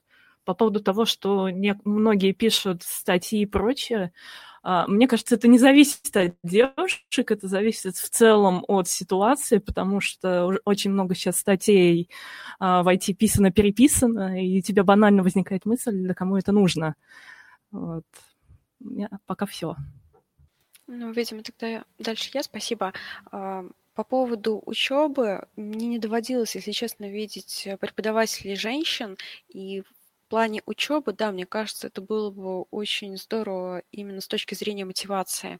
Мне было бы интересно перенять опыт, а, именно как вот действительно человек это прошел. Что касается войти в IT и на кого я ориентировалась, у меня, честно говоря, такого не было. Я ориентировалась только на себя, и когда пошла подавать документы, я, в принципе, не особо знала, какие есть э, специализации. Я и в университет попала совершенно случайно, потому что меня подруга попросила заехать на День открытых дверей, у нее была смена, она не могла попасть.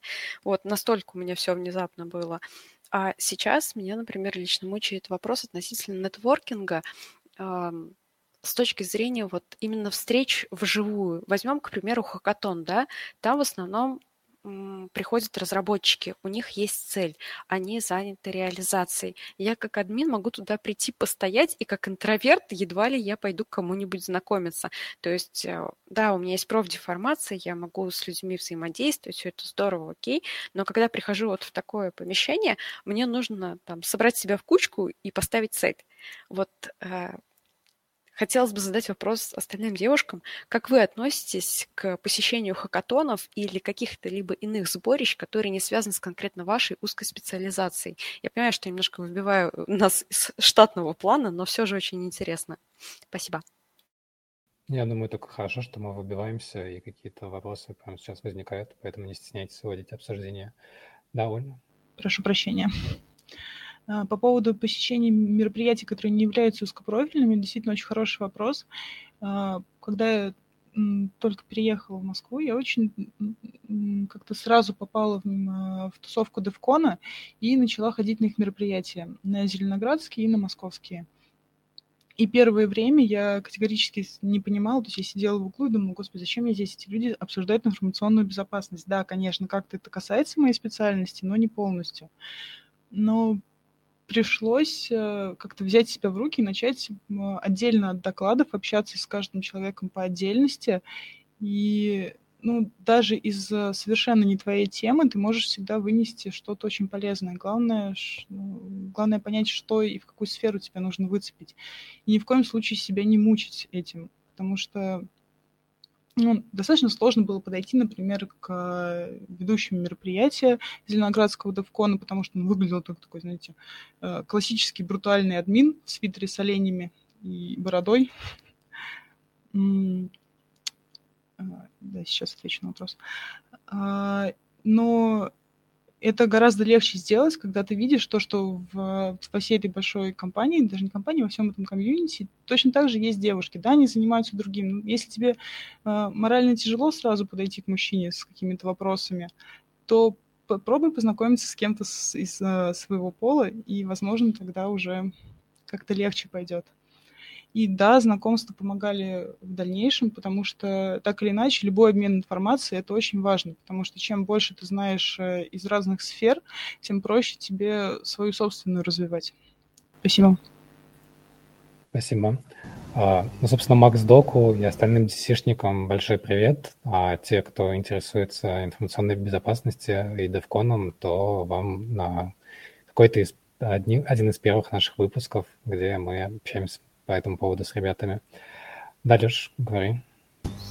Я хотел бы в целом призвать людей больше коммуницировать между собой, потому что я уже не раз говорил, я считаю, что у нас достаточно плохо с этим, а, общество атомично, и общайтесь больше. И я предлагаю зацепляться именно, поскольку мы айтишники, в профессиональные вопросы – то есть э, зачастую, да, много, к другому человеку, к незнакомому, допустим, бывает сложно подойти, я вот это прекрасно понимаю, но если ты начнешь с ним обсуждать а, какую-то тему интересную, профессиональную или околопрофессиональную, обычно диалог быстро налаживается.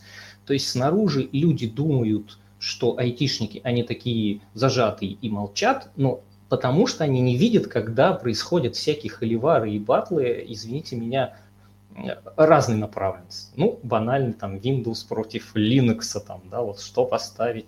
Реально народ раскачивается, и это помогает тебе. Поэтому проблема входа в новое сообщество, она есть у всех на самом деле. И войти лучше будет, если вы зайдете с темы, которые знакомы всем сторонам, скажем так. Расскажите о своей какой-то проблеме. Я слышал, сегодня была мысль о том, что да кому это может быть интересно. Вот на самом деле это может быть интересно. Нужно рассказывать, что вы делаете другим людям, потому что свойство человеческой психики такое, человек ориентируется на то, что у него вокруг. И когда он видит, что вот то, что непонятная какая-то вещь, а ему непонятно, он не знает, как на нее реагировать, он видит, что это, допустим, норма, на норму подойти к незнакомому человеку, начать с ним что-то обсуждать, может быть, потом какую-то коллаборацию сделать, опять же, тебя уже знают, может быть, это поможет в будущем тебе устроиться. В любом случае, как-то ты начинаешь вот эту тьму вокруг себя разгонять и видеть все вокруг других людей. Поэтому я предлагаю активнее участвовать в сообществе, рассказывать свои какие-то истории. Даже кажется, что если они не интересны, они могут быть интересны, потому что будет какие-то, какой-то процент других людей, которые находятся в подобной вашей ситуации, и ваш рассказ может им помочь. А, я бы хотела предложить супер хардкорный а, путь для того, чтобы прийти на метап и с кем-нибудь там познакомиться. Просто попросите организаторов сделать вас одним из докладчиков. А, вам будет больно, страшно и тоскливо, но вы это сделаете, вам будут задавать вопросы, вас будут знать спустя один, два, три доклада на этих метапах. И после этого вам не будет ходить страшно на эти метапы, потому что вас реально будет знать большая их часть. И да, может быть, вы найдете там своего будущего работодателя, который предложит вам лучшие условия. Ну, я подпишусь под словами Илёши и Лены, потому что, ну, как бы и идея GrindConf изначального, который мы вот в Самаре делали, была в том, чтобы цеплять людей, которые до этого вряд ли бы когда-нибудь выступили на какой-либо конференции, а давать им слово и на их примере показывать всем остальным, что неважно там интроверт или экстраверт, а социопат или социолюб, не знаю, как это по-русски сказать, а, вот, а, с любым бэкграундом, да, там, без IT-образования, там, с завода, из филологии, из психологии, совсем не важно, да, важнее то, какие у тебя есть, ну, как бы желания в развитии, да, и что ты для этого делаешь. Но ну, вот то, что Леша говорил, я бы хотел предостеречь, потому что я знаю несколько примеров ребят и девчат, которые а, слишком как бы настроены на нетворкинг и забывают, что нетворкинг – это, конечно, хорошо, но он лишь позволяет раскрыть, так скажем, ваши таланты для внешней аудитории, а для этого нужно эти таланты как-то а, развить перед этим, да, чтобы было что показывать. Поэтому не стесняйтесь как-то балансировать, приходить на тусовки, узнавать что-то новое, а потом возвращаться после них и пробовать это и делать своими руками. Вот, неважно, что это там разработка и написание кода, или там а, аналитика и собирание требований, вот, а, нужно как-то держать баланс. А, да, и, кстати, когда ты взаимодействуешь с другими у тебя людьми, ты себя выстраиваешь в системе координат этой.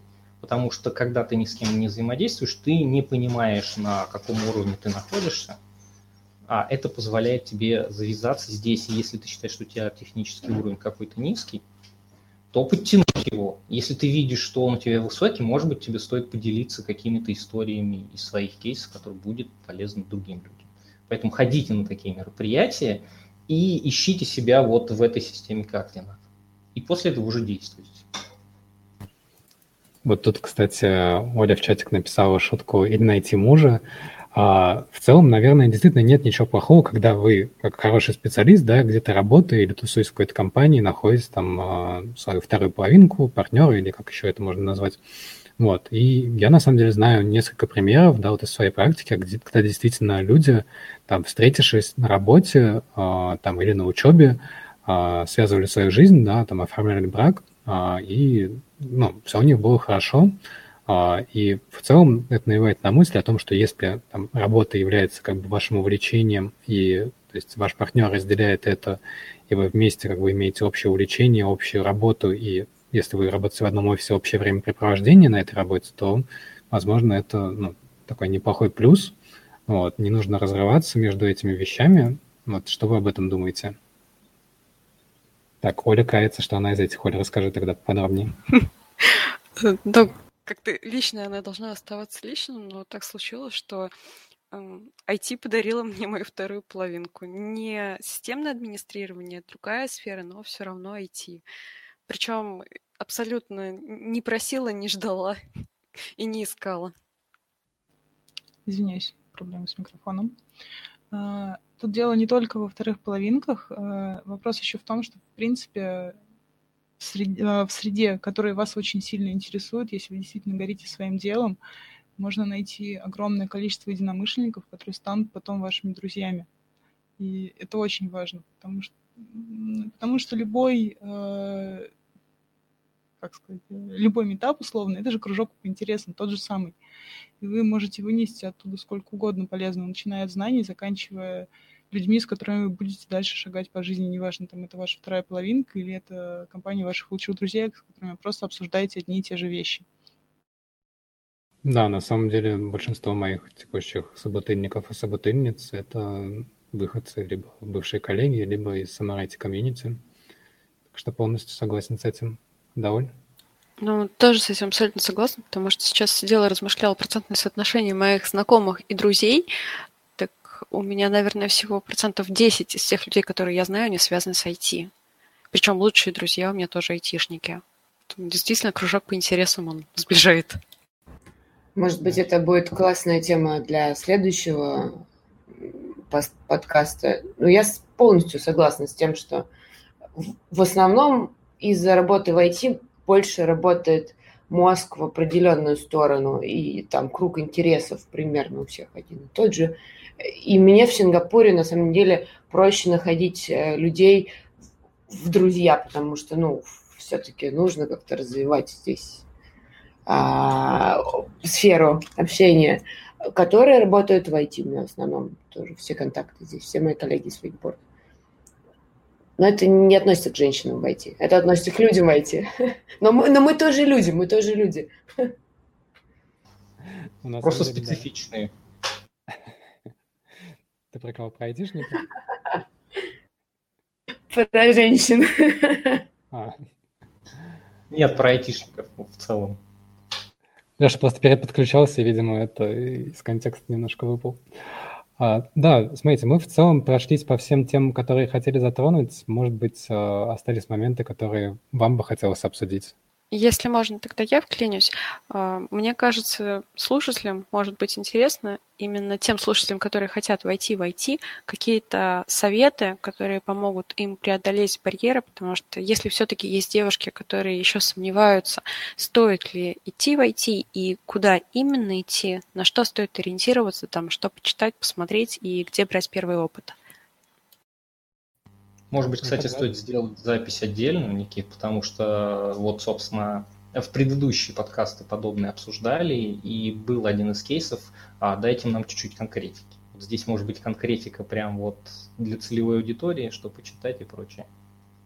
Ну, я думаю, что мы можем начать сейчас, а там посмотрим так как Оля, собственно, начала этот вопрос, то пусть она первой же отвечает на него. Инициатива любит инициатор, я поняла. А, но могу сказать из своих наблюдений, что достаточно низкий порог вхождения. Я не говорю, что эти сферы каким-либо образом плохие или недостойны, просто в них действительно вот так исторически сложилось, что попасть проще всего. Это колл-центр, это эникейщество, собственно, то, через что заходила я, это мануальное тестирование, и не кидайте в меня тапками, это поддержка 1С. Если говорить про эникейщество, то могу посоветовать конкретную книжку. Это Томас Лимончелли «Системное сетевое администрирование». Если говорить про мануальное тестирование, то классная книжка – это savintesирование.com. Абсолютно известные всем источники, но литература по факту не теряющая своей актуальности. Просто вот такой базис, который позволит понимать, с чем вообще эта отрасль связана и будет ли тебе в ней интересно. А, да, я хотела бы еще предложить, может быть, обсудить короткий вопросик, который хорошо подойдет нам мне, ну, как бы мнение нас о том, какие специализации войти э, в большей степени представляют там девушки или мальчики. Я могу начать показать, как я это вижу. Я из своего опыта больше работала всегда с мужчинами-дизайнерами. Девушек меньше, либо они делают какую-то там не UI, UX, да, вещи, прототипы там каких-то систем, сайтов, что-то такое, а графику, а иллюстраторы на, моей, на, на моем опыте обычно сильнее мальчики. Аналитики, я вот слышала, по-моему, Оля говорила об этом, аналитики сильнее девочки, они просто усидчивее. И в аналитике же хорошая тема тестировать требования. То есть мы ходим через тестеров, тем лидов, раз прошли, записали требования, потом еще пошли до того, как мы делаем киков, еще разок ну, пройти, проговорить, поправить требования, вот эту вот портянку из 20-30 листов зачастую. Ну, там у кого как, конечно же. А, и просто я, я вижу лучший результат на такие задачи у девушек. У меня в команде аналитиков были и девочки, и мальчики. Вот как-то так. Ну, естественно, архитекторы. Я знаю, у нас в компании в Акронисе работает хрупкая, аккуратная девушка. Она один из самых сильных архитекторов у нас в команде архитекторов отдельно. Э, и это потрясающе. Но она еще преподаватель, конечно, там где-то по-моему, в одном из универов, а, физтехе, вот, в Москве. Но в основном архитекторы на моей практике были мужчинами. Еще разок, я не говорю, что они там лучше или хуже, просто as is now. У кого какой опыт на эту тему? Мне в свое время встретилась э, девушка-бэкэндер, и для меня это было супер открытие, что в бэкэндере, вау, в бэкэндере есть девушки. А, и мне кажется, это тоже отличный старт для карьеры. А, несмотря на то, что это кажется чем-то прям супер непонятным, возможно, или странным, то Мне кажется, девушкам стоит попробовать бэкэнд и не вестись на поводу, так скажем, у мировых тенденций, что фронтенд — это для девочек, э, это уже из IT-сферы, конечно же, э, стереотипы, а пробовать всякое. Я встречала в, э, на конференциях и data scientist ов девушек, и еще каких-то. Это, то есть, такие как бы считающиеся мужскими программистскими вакансиями, но тем не менее девушки с ними отлично справлялись. Так что не бойтесь пробовать что-то истинно мужское с э, программирования. Да, Оль? Большая часть моих знакомых девушек в IT — это тестировщики. То есть исключительно подавляющее большинство. Причем тестировщики достаточно хорошие. Пожалуй, кроме них, я лично знакома только с одной девушкой, которая работает в поддержке. В основном просто вот непаханное поле тестеров. И больше... И, пожалуй, несколько еще продукт менеджеров А, пока не забыл, вот а, я еще в прошлый раз хотел об этом сказать, а, об этой интересной истории, вот, но, но забыл. Ты мне сейчас напомнила. Когда я работал а, на, на, в ЕПАМе, на один крупный российский банк, у нас там было много вендоров, и команды были очень динамичные. И вот прилетел новый тестировщик как раз а, ко мне под лидование. А, у нас первая ретроспектива, ну, я как бы спрашиваю, что вам понравилось за этот спринт, и он отвечает, что мне понравилось, что у нас в команде нет девушек. Вот. Я немного так насторожился, потому что я, ну, ну, сначала подумал о плохом, естественно. Я думал, ну, наверное, какой-нибудь сексист, короче, или еще что-нибудь такое. Ну, вообще у меня достаточно, ну, какая-то каша в голове возникла, потому что я не ожидал такого услышать. Я ему потом звоню после митинга, спрашиваю, слушай, ты вот такое сказал, сейчас без наезда, но объясни, пожалуйста, что ты имел в виду. Он говорит, ну, обычно, типа, когда тестирования команды, да, там присутствуют девушки, и он говорит, там при них не поматеришься нормально, типа еще не пошутишь шутки, там мемчики какие-то не кинешь. Вот, а тут у нас чисто парни, и типа все замечательно. Я вот подумал, что, не знаю, может быть, это из-за того, что меня бабушка с мамой воспитывали, и я там в основном как-то в тусовках с большим количеством девушек общался. Вот, и у меня нет такого барьера, да, там, как-то пошутить или проматериться при девушках. Но, видимо, то есть у кого-то есть такой вот, э, я не знаю, моральный барьер, что если ты в компании с девушками, то они тебя в чем-то ограничивают. Никита, мне кажется, что у Оль и Лены в этом чате нет этих ограничений, если ты в компании с девушками. Нельзя материться, если продакшн упал, например, или сетка. Вот. Но это скорее зависит от. Но история... Смодерируйте уже нас, пожалуйста. Кому говорить? Да, Оль, Тихонова, давай, говори, не стесняйся. Да, здорово, конечно, что мальчики стараются быть культурными, но женщина, она тоже человек. Мы тоже иногда материмся, иногда, не иногда. Да, всякие бывают ситуации, когда у нас просто ложится, мы тоже можем пустить и крепкое словцо. Возможно, это, конечно, не красит женский пол, но э, я это больше отношу к профдеформации. Более того, а, бывают такие ситуации, конкретно у меня в жизни, когда парни а, преодолевают этот барьер и начинают а, шутить, как как будто ты парень, да? И бывают такие ситуации, когда ты не знаешь просто, как отреагировать, потому что тебе вроде бы как и смешно, но ты понимаешь, что это не совсем... Это на грани это прям на кончике лезвия. И ты объясняешь прям, ну, ребят, ну что-то прям слишком тоненько. Он говорит, да ладно ты брось, это же классный показатель того, что ты свой человек. Круче этого дальше уже некуда. Поэтому вот как бы такой фидбэк от своих коллег я получила и стараюсь теперь на это смотреть именно с этой точки зрения. Да, да я согласна. Не понебратствовать. То есть пошутить можно, мы можем проматериться немножко, крепкое словцо сказать какое-то. Я одинаково могу иронично отозваться о гендерном, гендерных предпочтениях человека, э, если они в сторону девушек или мальчиков.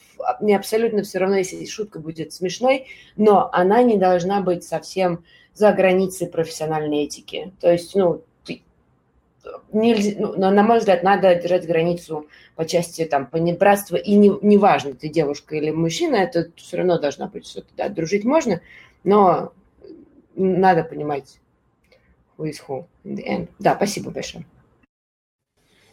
Да, и я постараюсь еще ответить как раз на оба вопроса. Да, первый по поводу рекомендаций по вхождению в IT. Мне кажется, Лена подняла вот этим кейсом а, с трудоустройством хороший момент, что действительно, когда ты проходишь через, а, там, например, практику в универе, в компании, через тренинг-центр какой-то компании, у тебя автоматически очень сильно увеличиваются шансы попасть в эту компанию. Потому что даже опытный кандидат с рынка, с которым компания не знакома, это по большей части кот в мешке, а человек, который прошел через уже опыт взаимодействия с компанией, да, а, возможно, это, кстати, не только практика универская или там тренинг-центр, это участие в хакатонах, хождение по всяким конференциям, которые эта компания устраивает, да, а, возможно, там еще какие-то взаимодействия, которые показывают э, и хардскинные, и софтскинные а, данные человека на каком-то определенном участке времени. Вот. Мне кажется, это большое преимущество, поэтому наиболее легкий способ как раз войти в IT, мне кажется, это найти компанию, которая предоставляет такие возможности, познакомиться до, а, собственно, трудоустройства и через это ну, трудоустроиться. Единственное, что есть, опять же, компании, да, о которых и Настя, и Леша говорили, а, которые пытаются вот какую-то выгоду получить из а, вот этого периода, когда ты еще не устроен в нее, да, и они вместо там тренировочных задач будут реальные тебе задачи давать, вот, придется на них, ну, уже, по сути, работать, да, а они будут это называть неоплачиваемой стажировкой или чем-то таким, и, ну, в большинстве случаев, скорее всего, после этого будут кидать.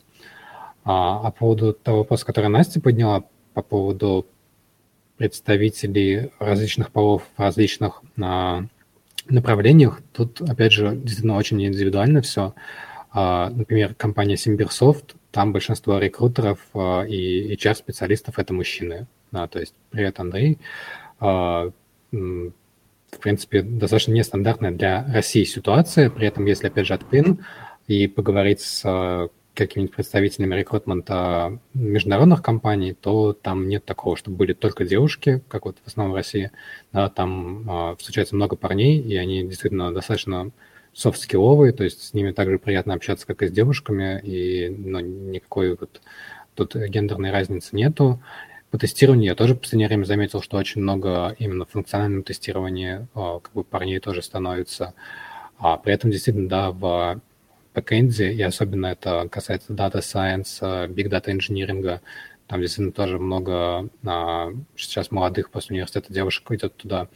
Поэтому это такое очень динамическое все, мне кажется, как бы развивающееся и постоянно меняющееся тенденции. И опять же, это, наверное, говорит о том, что разницы как таковой, по сути, нету, да. А у Максима Дорофеева есть хороший посыл в его книге а, про джедайские техники о том, что когда человек смотрит на статистику других людей, это в основном короткий срез времени для большого количества разных людей. И понять что-то и применить к себе по вот этому срезу очень тяжело. Намного как бы правильнее следить долгое время за собой – да, лучше узнавать себя и отталкиваться от этого. Поэтому, наверное, то есть лучше смотрите на то, что вам интереснее, какие у вас есть близкие друзья, которые вам могут помочь в этом направлении, да, и выбирайте, исходя из этого, чем, ну, как бы, грубо говоря, по статистике там больше девушек в тестировании, да, вы пойдете в тестирование и поймете, что вы не любите что-то ломать, да, вы любите, наоборот, строить. И вам бы лучше было бы там либо в development, либо в анализ, либо еще куда-то. Можно немножечко ставить ремарку? Э, тут уже как бы поднялся вопрос о том, что не столько о женщинах в IT, сколько, в принципе, о сексизме в профессиях. Потому что, мне кажется, вот этот момент с тем, что а, мы начали спокойнее относиться к тому, что есть профессии не только мужские, но, в принципе, женщина там ими может заниматься, как, например, в принципе, в IT-сфере, так до сих пор очень еще хуже дела обстоят с тем, что некоторые профессии считаются исключительно женскими, и э, мальчики, как-то на моем опыте, гораздо хуже приносят, когда в них тыкают пальцем и говорят то, что м-м-м, ты занимаешься не тем, чем тебе положено по гендеру. И точно так же, например, с, э, с рекрутингом как раз вот, э, эта ситуация, она во многом из-за этого. Да, действительно, то есть я согласен. Вообще, на мой взгляд, очень странно, что есть какие-то профессии, которые считаются менее престижными или еще какими-то, да, но понятное дело, что есть ну, такие достаточно низкоквалифицированные специальности, но даже в них в основном есть а, какое-то развитие, да, то есть а, часто говорят вот там про барменов или баристов, что это вот такая себе работа, но по сути действительно стоящего бармена, да, стоящего баристу найти а, иногда бывает затруднительно, и то есть, в целом нужно просто смотреть, в чем тебе хочется развиваться, и от этого отталкиваться и становиться профессионалом, вот, и стараться не только не обращать внимания а, в плане того, что не подпускать к сердцу какие-то такие замечания, да, обидные о том, что ты не занимаешься там не своим делом или тебе что-то не положено, но и стоит менять, мне кажется, мировоззрение тех людей, которые так делают, потому что, как говоря, там один-два человека так на тебя показали, ты им объяснил, что в этом нет ничего постыдного. Они уже перестали так делать, и, возможно, потом они начали другим своим друзьям тоже объяснять это, в принципе, что ну, нет ничего плохого, и так мы ну, изменим частично мир. Да, все профессии важны, все профессии что-то там. Окей, Нужны. тогда... Нужны. Точно, спасибо.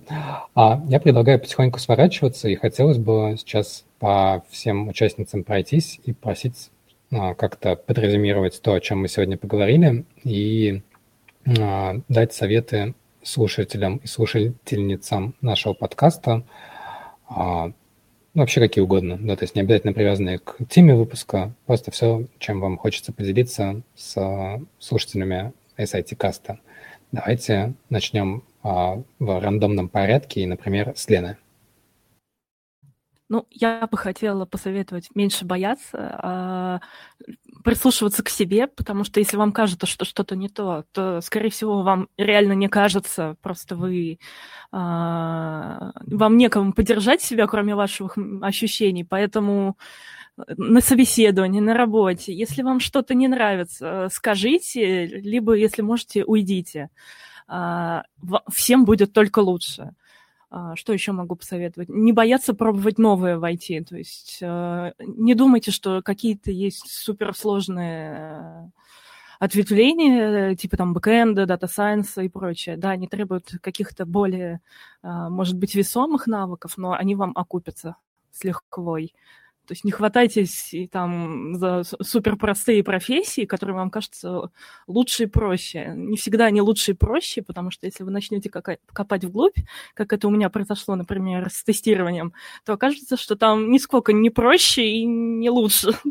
Везде все одинаково. Так что руководствуйтесь сердцем, выбирайте то, что вам нравится, то, к чему лежит душа, и у вас все получится.